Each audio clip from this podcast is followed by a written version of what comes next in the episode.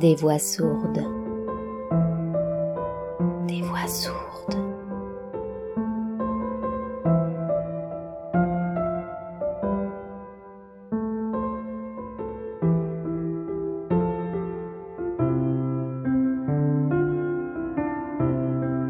Il était une fois le prophète.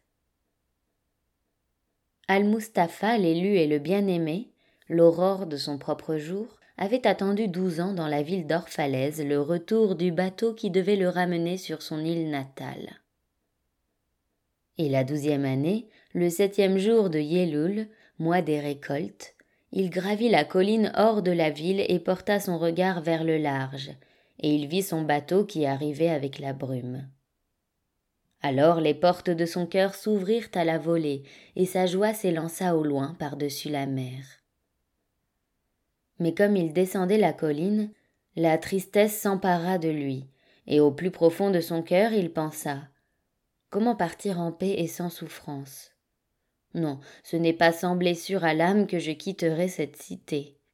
Longs auront été les jours de douleur que j'ai passés entre ces murs, longues mes nuits de solitude. Et qui peut sans regret s'arracher à sa douleur et à sa solitude? Trop nombreux sont les fragments de mon âme que j'ai dispersés dans ces rues. Trop nombreux sont les enfants de mes désirs qui s'en vont nus par les collines. Et je ne peux m'en détacher sans que cela me pèse et me fasse souffrir. En ce jour, ce n'est pas un vêtement dont je me défais, mais une peau que j'arrache de mes propres mains. Ce n'est pas non plus une pensée que je laisse derrière moi, mais un cœur que la faim et la soif ont adouci. Quand il arriva au pied de la colline, il se tourna de nouveau vers la mer et vit son bateau approcher du port, avec des marins sur sa proue, des hommes de son pays. Et lorsqu'il entra dans la cité, le peuple entier vint à sa rencontre et il s'adressait à lui en criant comme d'une seule voix. Et les anciens de la cité qui précédaient la foule lui dirent Ne nous quitte pas encore. Tu as été le midi de notre crépuscule, et ta jeunesse nous a donné des rêves à rêver. Tu n'es parmi nous ni un étranger ni un hôte, mais notre fils et notre tendrement aimé.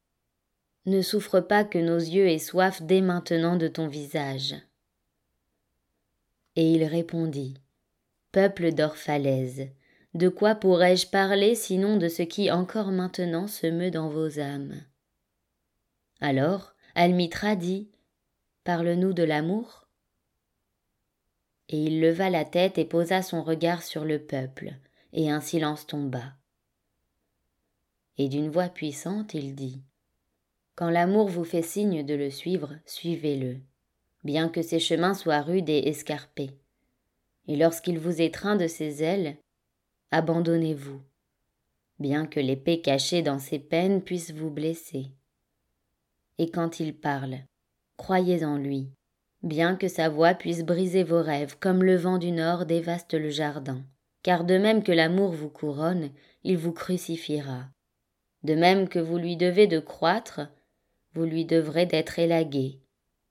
De même qu'il s'élève jusqu'à votre hauteur et caresse vos branches les plus délicates qui frémissent au soleil, il descendra jusqu'à vos racines et les secourra là où elles s'accrochent à la terre. Comme des gerbes de blé, il vous assemble en lui, il vous bat pour vous dénuder. Il vous passe au tamis pour vous libérer de votre balle. Il vous passe au moulin jusqu'à vous blanchir, il vous pétrit jusqu'à vous rendre malléable. Et alors, il vous livre à son feu sacré. Toutes ces choses, l'amour les fera en vous, afin que vous puissiez connaître les secrets de votre cœur, et les connaissant, devenir une parcelle du cœur de la vie. Mais si dans votre frayeur vous ne cherchez que la paix de l'amour et les plaisirs de l'amour, alors il vaudrait mieux pour vous couvrir votre nudité et quitter l'air de battage de l'amour, pour un monde sans saison où vous rirez mais pas tous vos rires, et pleurerez mais pas toutes vos larmes. L'amour ne donne rien que lui-même, et il ne prend rien que de lui-même. L'amour ne possède ni ne peut être possédé, car l'amour suffit à l'amour. Et ne pensez pas que vous pourrez diriger le cours de l'amour, car l'amour, s'il vous en trouve digne, dirigera votre cours. L'amour n'a pour seul désir que de s'accomplir, Mais si vous aimez et que vous devez avoir des désirs, que vos désirs soient ceux-ci. Fondre et couler comme un ruisseau qui chante sa mélodie à la nuit, connaître la douleur d'un trop-plein de tendresse, être blessé par votre propre idée de l'amour, et saigner de votre plein gré et avec joie. Se réveiller à l'aube avec des ailes au cœur et des actions de grâce pour cette nouvelle journée d'amour. Se reposer à l'heure de midi et méditer sur les transports amoureux. Rentrer chez soi à la tombée du jour avec reconnaissance, et s'endormir alors avec une prière au cœur pour le bien-aimé et un chant de louange sur les lèvres. Alors Almitra parla de nouveau et demanda Et qu'en est-il du mariage, maître? Et il répondit en disant Vous êtes nés ensemble et ensemble vous resterez à jamais. Vous resterez ensemble quand les ailes blanches de la mort dissiperont vos jours. Mais laissez des espaces dans votre unité, et laissez les vents célestes danser entre vous.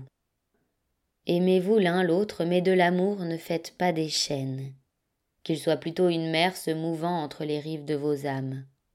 Remplissez vos coupes l'un pour l'autre, mais ne buvez pas dans une seule coupe.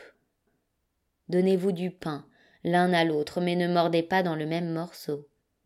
Chantez et dansez ensemble, et soyez joyeux, mais que chacun puisse être seul, comme sont seules les cordes du luth alors qu'elles vibrent d'une même musique. Donnez vos cœurs, mais pas à la garde l'un de l'autre car seule la vie peut contenir vos cœurs dans sa main. Restez l'un avec l'autre, mais pas trop près l'un de l'autre, car les piliers du temple sont éloignés entre eux, et le chêne et le cyprès ne poussent pas dans l'ombre l'un de l'autre. Et une femme qui tenait un bébé sur son sein dit Parle-nous des enfants. Et il dit Vos enfants ne sont pas vos enfants. Ils sont fils et filles du désir de vie en lui-même. Ils viennent par vous, mais non de vous. Et bien qu'ils soient avec vous, ce n'est pas à vous qu'ils appartiennent. Vous pouvez leur donner votre amour, mais non vos pensées, car ils ont leurs propres pensées. Vous pouvez loger leur corps, mais non leurs âmes, car leurs âmes habitent la demeure de demain, que vous ne pouvez visiter, pas même dans vos rêves. Vous pouvez vous efforcer de leur ressembler, mais n'essayez pas qu'ils vous ressemblent car la vie ne retourne pas en arrière ni ne s'attarde à hier. Vous êtes les arcs qui projettent vos enfants tels des flèches vivantes. L'archer voit la cible sur le chemin de l'infini, et il vous courbe avec toute sa force pour que ces flèches aillent vite et loin. Que cette courbure dans les mains de l'archer tende à la joie. Car comme il aime la flèche qui vole, il aime aussi l'arc qui est stable. Alors, dit un homme riche, parle-nous du don, et il répondit Vous donnez bien peu lorsque vous donnez de vos biens. C'est lorsque vous donnez de vous-même que vous donnez vraiment. Car que sont vos biens sinon des choses que vous gardez et surveillez, de crainte de vous trouver demain dans la misère Et demain, qu'apportera demain au chien tellement prudent qu'il enterre sans repère des eaux dans le sable, tandis qu'il suit les pèlerins vers la ville sainte? Et qu'est-ce que la crainte de la misère sinon la misère elle-même?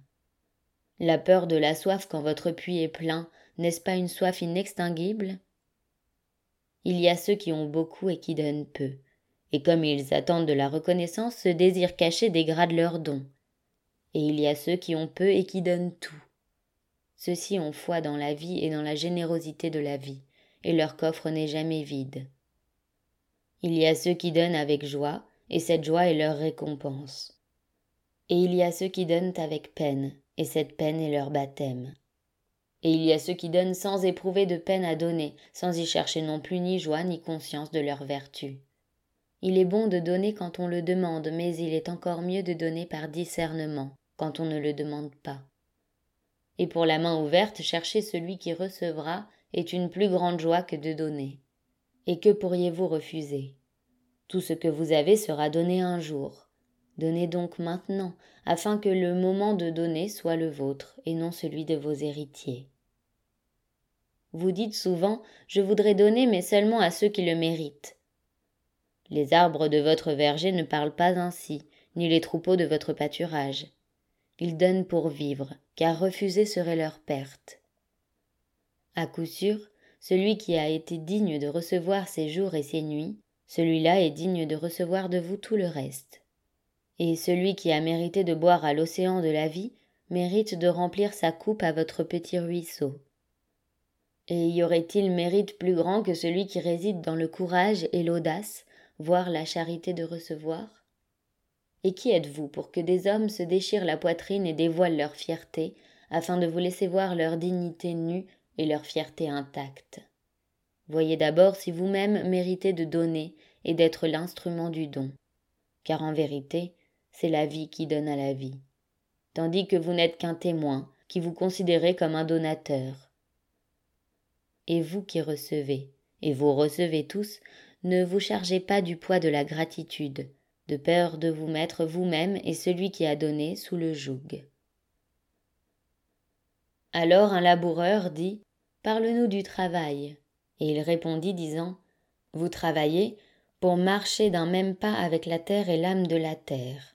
Car rester oisif, c'est devenir étranger aux saisons, et s'écarter de la procession de la vie qui avance vers l'infini avec majesté et une orgueilleuse soumission. Lorsque vous travaillez, vous êtes une flûte au cœur de laquelle le murmure des heures se change en musique. Qui de vous se voudrait roseau, muet et silencieux quand tout chante à l'unisson Toujours on vous a raconté que le travail était une malédiction et le labeur une infortune.